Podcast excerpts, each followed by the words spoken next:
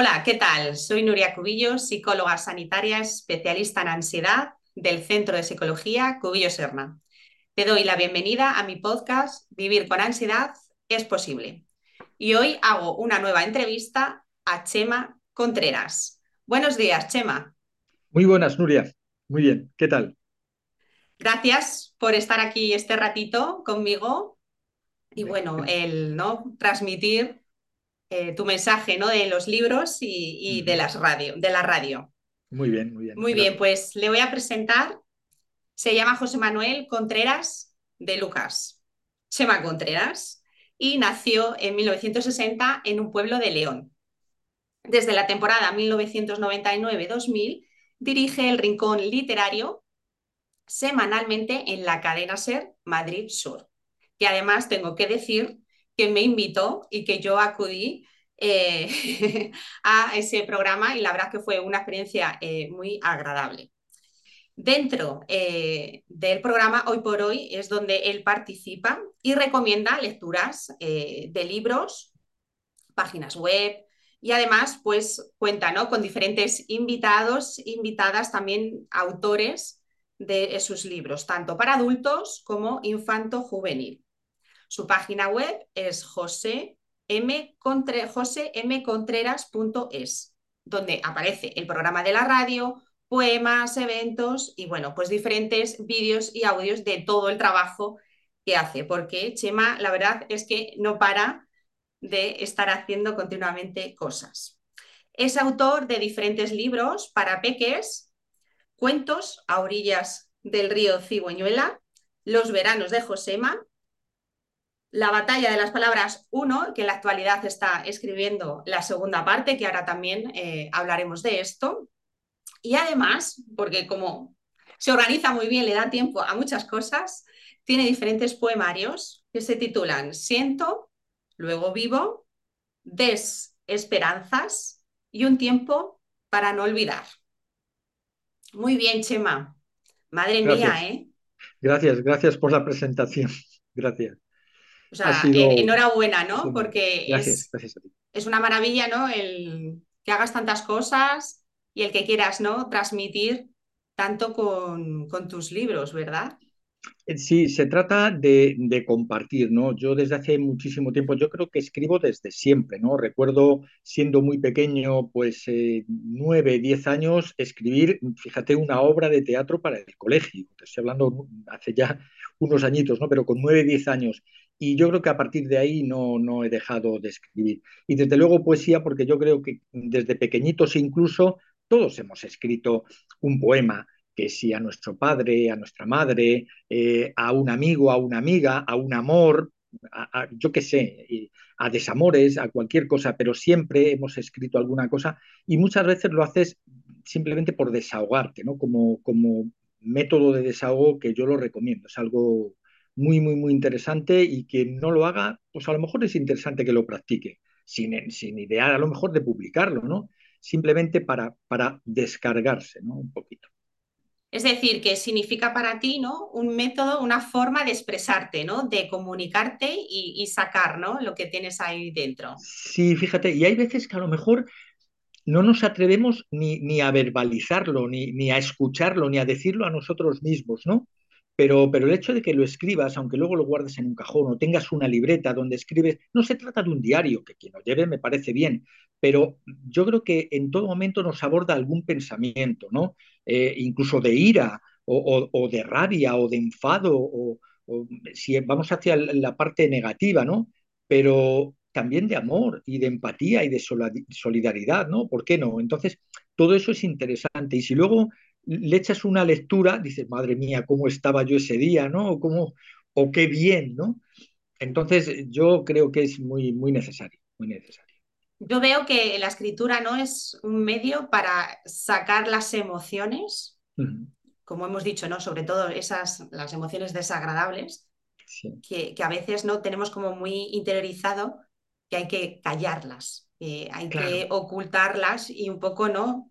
Yo mismo, yo misma, eh, gestionarla. Y a veces es bueno, ¿no? El compartir esas emociones porque todos las sentimos. Porque tú fíjate, eh, y, y, tú eres experta en ello, ¿no? Pero mira, nos enseñan eh, en literatura, lengua, nos enseñan geografía, historia, nos enseñan todas las materias que, que vamos a necesitar en la vida, entre comillas. Y gestionar las emociones, mm, ¿cuándo se nos enseña? Sea, lo único que se nos enseña, eh, ya menos, ¿no? Los niños no, lloran y las niñas mmm, tal o cual. Eh, por favor, enseñad a los pequeños a cómo deben de gestionar las emociones para que sean eh, de mayores unos mayores sanos emocionalmente, ¿no? Por lo menos que sepan qué les está pasando y que sepan cómo deben abordar esa situación. Sí, porque es verdad que luego no muchos problemas que se nos presentan en la vida adulta o también, ¿no? En la adolescencia o, de niños viene, ¿no? De esa mala gestión de, de las emociones, ¿no? Entonces, claro, ahí claro. la importancia. Yo por eso eh, intentas eh, en, en, los relatos, en, en, los cuentos, en los libros, eh, como antes has comentado de los dos libros infantiles de, del río Cigüeñuela y de los veranos de Josema, que son cinco cuentos en cada libro, intentas que cada cuento nos enseñe algo. No son, eh, yo cuando hablo de libros de autoayuda, yo creo que todos los libros que se publican son de ayuda. Si tú quieres anteponer autoayuda, me parece muy bien.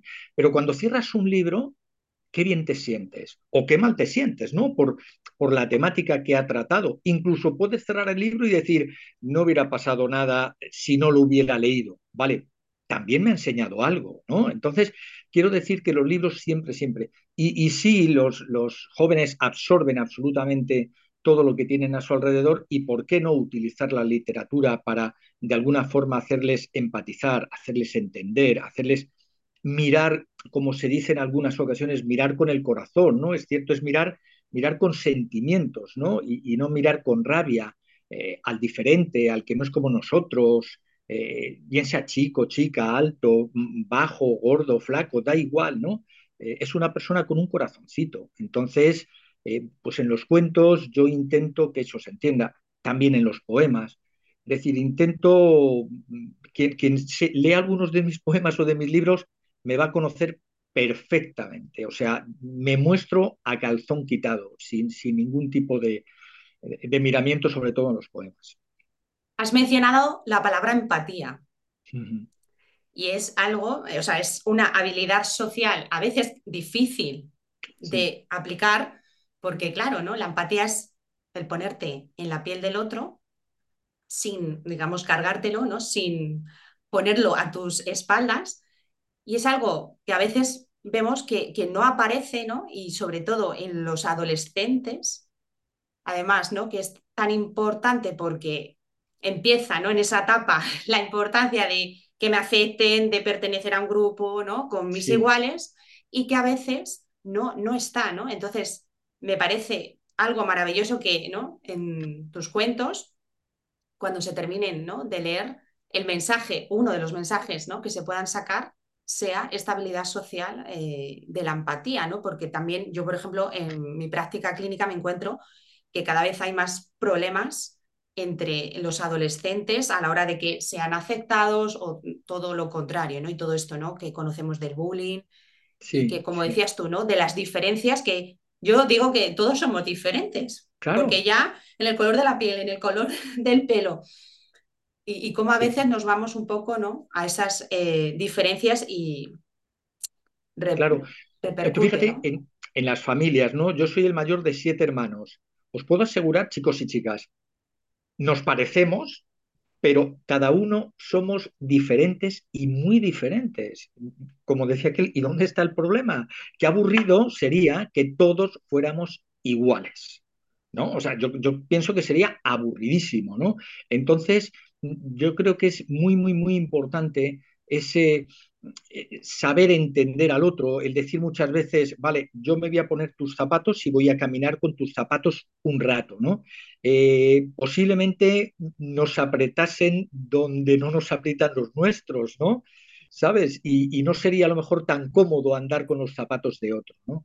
Entonces, sí, es importante. Para mí la empatía es una de las... Eh, no sé si, gestionarlo, decirlo como sentimientos o, o, situaciones que se nos da que deberíamos de aprender a cómo podemos hacerlo. ¿no?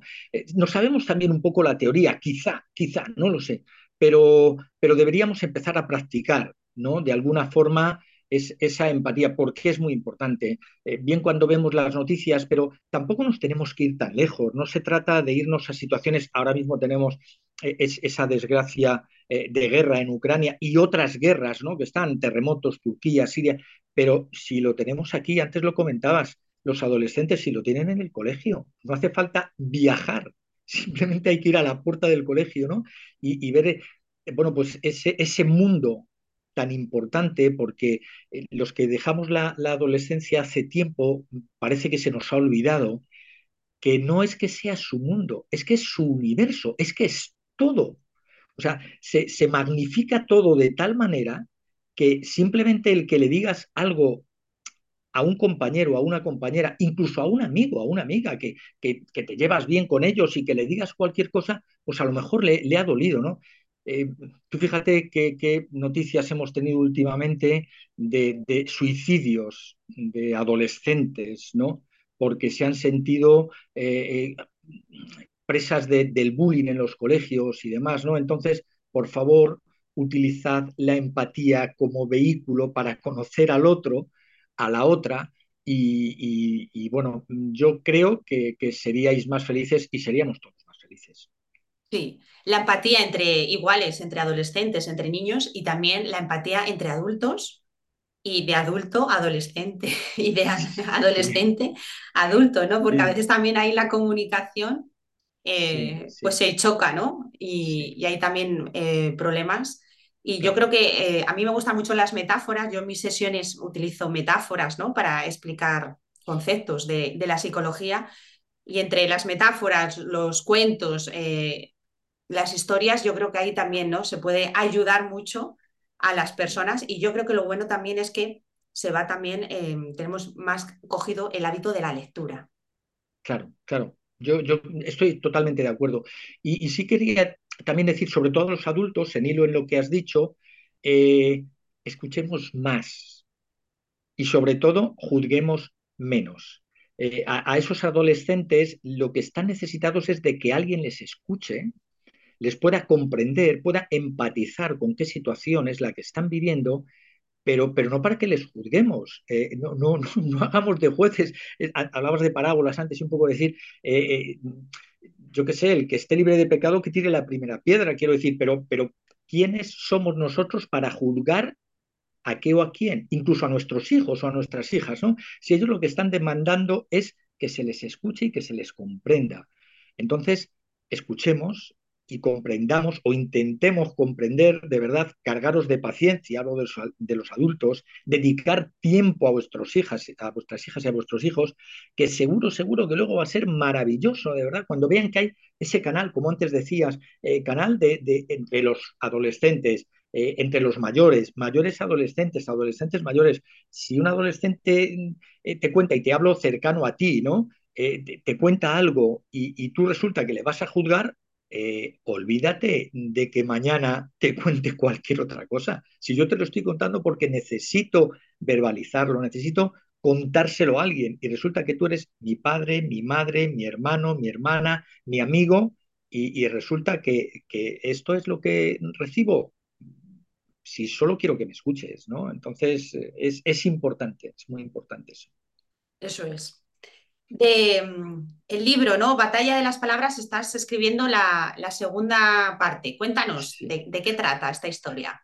Pues mira, la batalla de las palabras, eh, esas dos partes, la verdad es que iba a ser un libro solo, lo que pasa es que sale un libro gordísimo, ¿no? Estoy con la segunda parte, lo que estoy es pues prácticamente corrigiendo y ultimando algunas cosas, ¿no?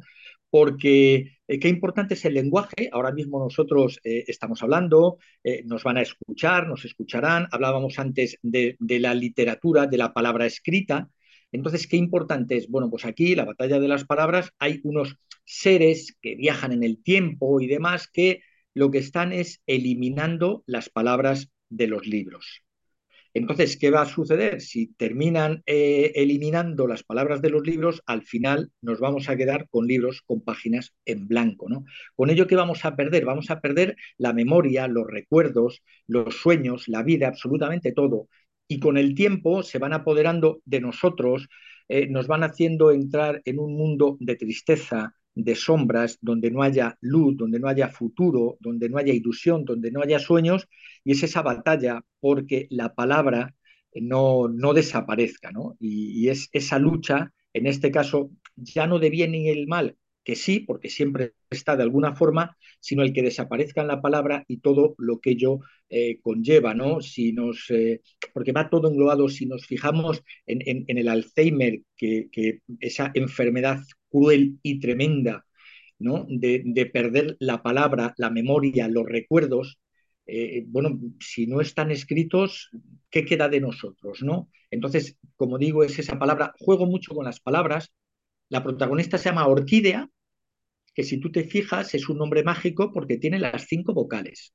Hay pocos nombres que tengan las cinco vocales, ¿no? Entonces, Orquídea, que tiene una amiga que se llama Ana, que se escribe al derecho y al revés, se escribe igual. Entonces, si te vas fijando, hay pues muchos juegos de palabras ahí donde, donde bueno, pues se hace un canto de alguna manera eh, a la palabra, eh, a, al poder hablar, el, al poder comunicarnos y el utilizar más la palabra que las bombas.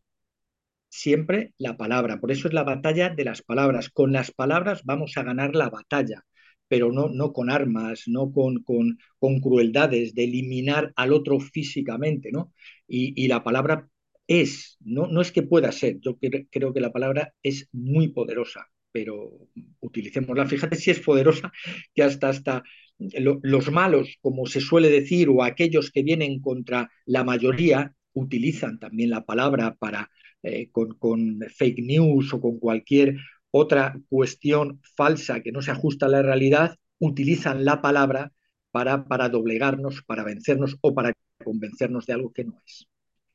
Comparto contigo, Chema, la importancia de la palabra, del lenguaje, del discurso. Y fíjate, ¿no? Eh, yo siempre ¿no? enseño que el discurso, la forma ¿no? de, de, pensar, la forma de interpretar, de valorar todas las cosas que nos van ocurriendo ¿no? todos los días, va a influir mucho en nuestro estado de ánimo.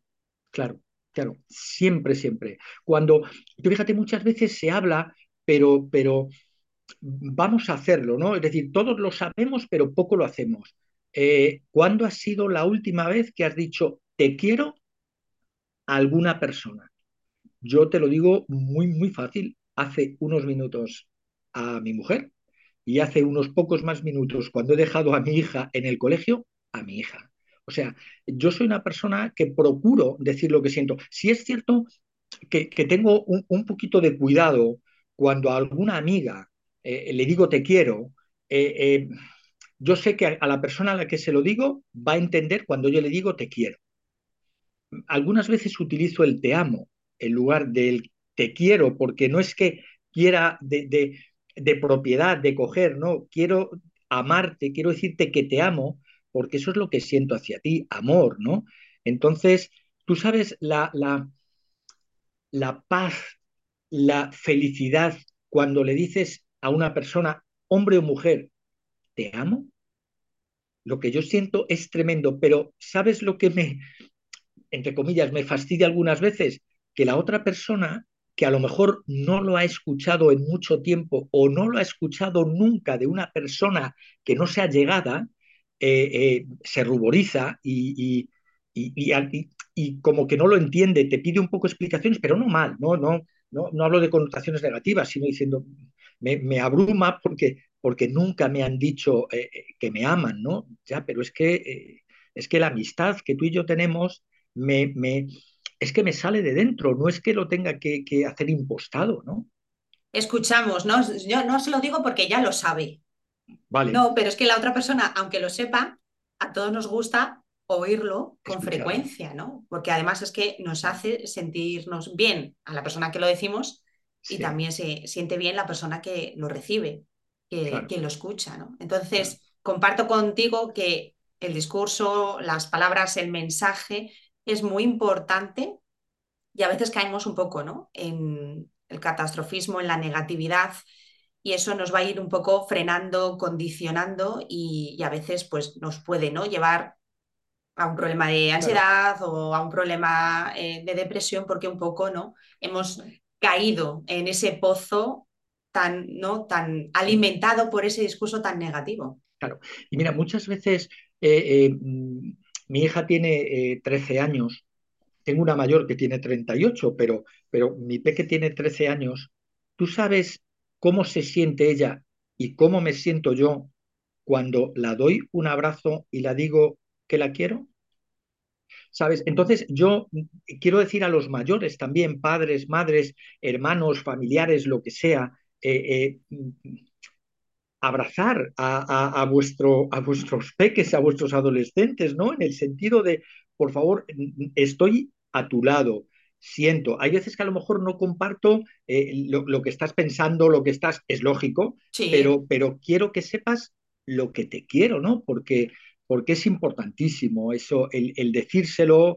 Y, el que tú le cojas a un adolescente, claro, a lo mejor ahora coges y dices, sí, yo voy a coger ahora a mi hijo, a mi hija de 17, 18 años, a darle un abrazo y a decirle que le quiero. Eh, sí, pero es que a lo mejor dejaste de decírselo cuando tenía 11, eh, 12 o 13, ¿sabes? Tampoco vamos a ser los besucones del mundo y vamos a estar todo el día. Hay, que regularlo también. Correcto, ¿no? Pero porque, porque si no, eh, termina como diciendo, vale, no tiene otra cosa que hacer y ya está. No, somos adultos, somos mayores que ellos y sabemos, lo, porque yo creo que lo sabemos, ¿no? Cuando necesitan un abrazo, una palmada, una mirada, pero una mirada de reproche, sin una mirada de cariño, es decir, todos lo sabemos, ¿no? Ahora con las redes sociales, que si están con el móvil, que si están con... Hombre, si ellos están con el móvil y yo voy a meterme en medio a darle un abrazo, escucha, pues te puedes encontrar con cualquier resultado que no es a lo mejor el que esperas. Pero seguro que hay algún, algún momento donde puedes entrar de alguna forma. Sí, buscar siempre el, momento apropiado, ¿no? Para, para decirlo y, para expresar ¿no? ese afecto y, y ese, ese cariño, eso es. Antes en la presentación hemos mencionado eh, la radio Cadena Ser Madrid y Sur y el programa Rincón Literario, donde tuve el placer eh, de acudir estos meses eh, de atrás. Cuéntanos, Chema, ¿qué es para ti la radio?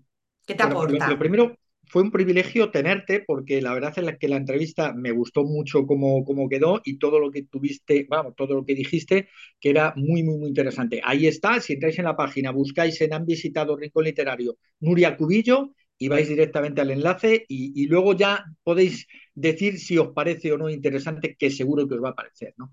Eh, para mí la radio es, eh, bueno, te da la vida, ¿no? Llevo 24 eh, temporadas eh, al frente de Rincón Literario hablando con autores y autoras y, y hay ilustradores, hay editores, hay libreros, de todo. Y durante todos estos años, que como yo digo, empezamos el siglo pasado, pues para mí es muy gratificante. Conoces a gente muy especial.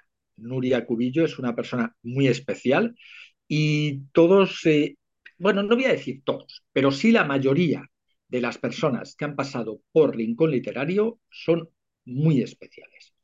Algunos son extremadamente especiales, que lo son, de verdad. Y, si dais un repaso podéis eh, encontrar alguno, ¿no? Pero, pero a mí me ha parecido eh, siempre la radio un medio de comunicación muy importante, y antes hablábamos de la palabra, y, yo cada jueves me siento muy feliz de compartir tiempo eh, y espacio con, pues, con, autores como en el caso de, Nuria cuando nos visitaste. ¿no? Entonces, el que alguien nos regale su tiempo, que a veces no nos damos cuenta que lo más preciado que tenemos es el tiempo, tiempo para decir te quiero, tiempo para estar en la radio, tiempo para escribir, tiempo para hablar, incluso tiempo para enfadarse, ¿no? Eh, eh, es irrecuperable, ya lo hemos vivido. Entonces, el que alguien nos regale unos minutos de su tiempo, eh, considero que, tanto en mi persona como los oyentes de Rincón Literario nos deberíamos de considerar unos privilegiados. Sí, la verdad es que la radio, ¿no? Y ahora también nos está pasando con los podcasts, eh, es una manera ¿no? que puedes estar haciendo, ¿no? Por ejemplo, ir conduciendo o estar haciendo alguna actividad en casa recogiendo y, te puedes poner la radio, te puedes poner un podcast. Y es una manera de estar también informados y, bueno, sobre todo, ¿no? Para las personas que le gusta la lectura y la escritura, ¿no? Que haya programas tan específicos en los que ¿no? se puede encontrar esta información, incluso ¿no? que se recomiendan tanto libros para pequeños, para adolescentes y, para adultos de todas las temáticas, pues es algo ¿no? muy, muy bueno que todo el mundo ¿no? pueda acceder. Y aunque Rincón Literario lo visitan eh, autores y autoras eh, que llevan muchísimo tiempo, muchísimos años y que publican con, con cualquier editorial grande y demás y, nos visitan, eh, yo llamo la atención mucho a esos autores y autoras que tienen poca proyección, ya no porque sean sus primeras novelas, que también, sino que editan con editoriales a lo mejor más pequeñas, se autopublican. Entonces, para mí es muy importante también el que tengan, eh, como se suele decir, ¿no? su minuto de gloria, su momento en, la radio para, como nos decía Umbral, para hablar de su libro, ¿no?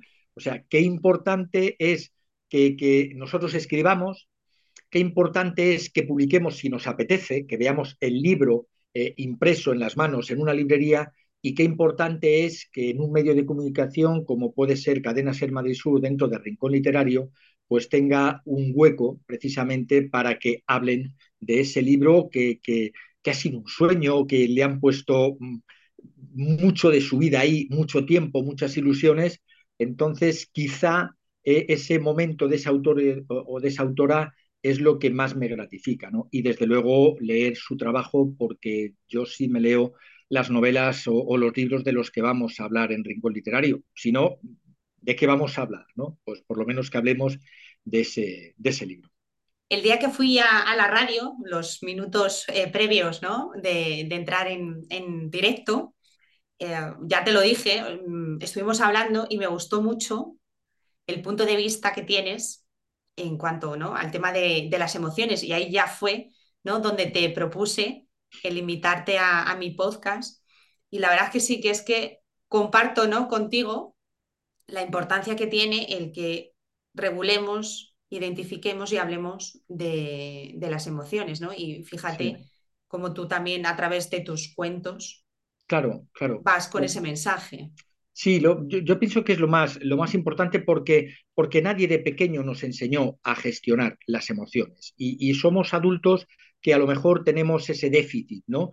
Entonces a mí me gustaría que nuestros peques eh, eh, que, que, están ahora empezando en el cole y demás, pues cuando fueran adultos no dijeran, pues a mí me pasa lo mismo y también considero que tengo ese déficit. ¿no? Fíjate cuánto se está escuchando ahora mismo de las enfermedades mentales, que, posiblemente muchas enfermedades mentales eh, estén eh, como, como, consecuencia, no lo sé, tú eres experta en ello, pero esté como consecuencia de no saber eh, entender, interpretar y canalizar nuestras emociones, ¿no? Y, ya no hablo de gente de a pie, que, somos muchos, y te digo porque, como sabes, lo hemos hablado, yo me vi afectado, sino de gente, de cantantes muy famosos, de, actores muy famosos, de gente muy conocida, de deportistas de élite, donde quizá por no saber gestionar esos sentimientos, todos ellos, pues les ha llevado y les ha conducido a ese, a ese punto, ¿no? Entonces, eh, qué importante considero yo que es el, saber identificar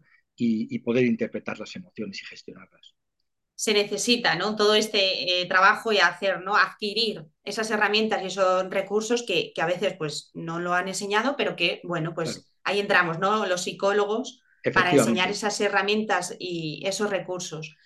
Yo es verdad que también lo estoy percibiendo que eh, ¿no? dentro del, del mundo de los famosos ¿no? y de eh, pues, profesionales, deportistas, lo van verbalizando, ¿no? Eh, lo dicen abiertamente, pues yo he empezado a ir al psicólogo y eh, eso yo creo que es algo ¿no? que se necesita mucho para que los que de, la calle, ¿no? como estamos diciendo, digamos, pues mira, ¿no? si ellos han empezado ¿no? a, hacer este trabajo en su salud emocional, yo también, ¿no? O sea, es algo muy, muy importante hacer este trabajo emocional porque a la larga va a repercutir en nuestro día a día.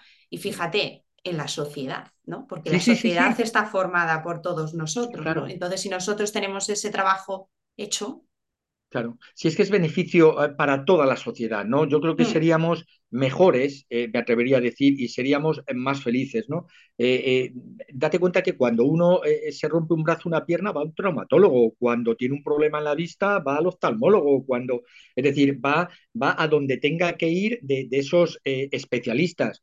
Y cuando estás mal de, de- por decirlo de alguna forma, del corazón, o entiéndase, de que tu cabeza no gestiona bien, eh, para eso están psicólogos y psiquiatras. Entonces, ¿dónde está el problema? O sea, yo no tengo ningún pudor, eh, me he tenido que ir al fisio para que me diera que es que tengo una contractura en, el cuello. Me parece muy bien.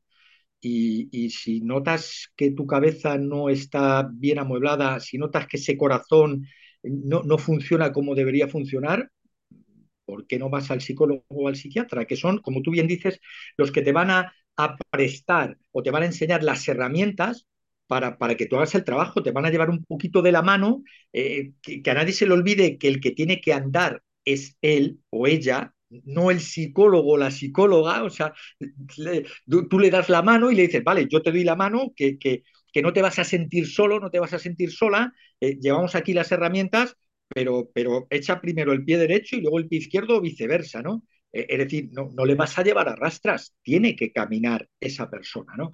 Entonces, la importancia vuestra creo que es, eh, que es eh, bueno, pues, pues una, una ayuda eh, no solo necesaria, sino imprescindible. Eso es, somos un acompañante, una guía en el proceso de, del aprendizaje emocional. claro, Eso claro, es. eso es, es muy importante, muy importante. Entonces, que no nos dé pudor, que no nos dé absolutamente nada, decir, oye, que, que, mañana no podemos quedar porque tengo cita con el psicólogo, ¿no? O tengo cita con el psiquiatra. No hay ningún problema, como si la tengo con el fisio o con el traumatólogo, con cualquier revisión médica. Eso es.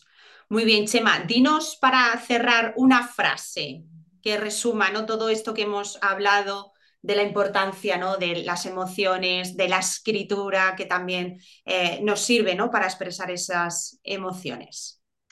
Me, como decía, me has pillado, ¿no? ¿Te he Pero mira, pillado? hay una frase, no, no pasa nada, ¿no? Eh, eh, yo te voy a decir una frase, podrá ser compartida o no, no es mía, la he copiado, lo que lamento es no decir de quién, pero si, si la buscáis seguro que vais a encontrar quién es el autor, pero repito, no soy yo, que, que a mí me ha valido cuando estás a tope, es decir, cuando te encuentras en, en, esa montaña rusa que es la vida y te encuentras arriba de todo y dices, soy el rey del mundo, o cuando te encuentras en el, en el pozo más profundo donde dices, esto, mmm, con perdón, esto es la mayor mierda del mundo mundial y de aquí no hay quien me saque, entonces yo me digo una frase que es, esto también pasará pero pasará cuando estás arriba, es decir, no te emborraches de éxito, que eso también pasará, y tampoco te, te quedes allí abajo, que esto también pasará. Entonces, eh, tenemos que poner de nuestra parte si estamos abajo para subir, porque eso va, terminará pasando, tardará más o tardará menos, y cuando estamos en la cresta de la ola, cuidado, no nos demos un, cebollazo grande, grande que nos lleve a lo mejor a, a una situación eh, depresiva o, o, donde nos podamos hundir. Entonces, esto también pasará. Muy bien, me gusta, me gusta la frase, Chema. Pero, pero que no es mía, de verdad, lo prometo, pero, pero yo lo tengo para, para esas situaciones que, que, el ego a lo mejor nos sitúa en, esa, en esas situaciones o, o, algún momento de depresión nos lleva a algunas, algunas tremendas. ¿no? Genial. Vamos a repetir dónde podemos encontrar a Chema Contreras en su página web josemcontreras.es, que ahí podéis encontrar todos sus libros y poemarios y además todos los jueves en el rincón literario del programa Hoy por Hoy de la cadena Ser Madrid Sur, dando ese espacio a diferentes autores y autoras. Muchas gracias, Chema. Gracias a ti, Nuria. De verdad que ha sido un placer el compartir este ratito contigo. Para mí también, la verdad que, como decías tú, gracias por tu tiempo y por tu sabiduría y el querer, ¿no? Llegar a, a más, a más personas. Muchas Cuídate gracias. Mucho. Y déjame que te diga una cosa. Te quiero. Gracias. Hoy que me emociono. Muchas gracias, Chema. Si te ha gustado el episodio de hoy, suscríbete a mi canal. Vivir con ansiedad es posible y nos vemos en el próximo episodio. Gracias.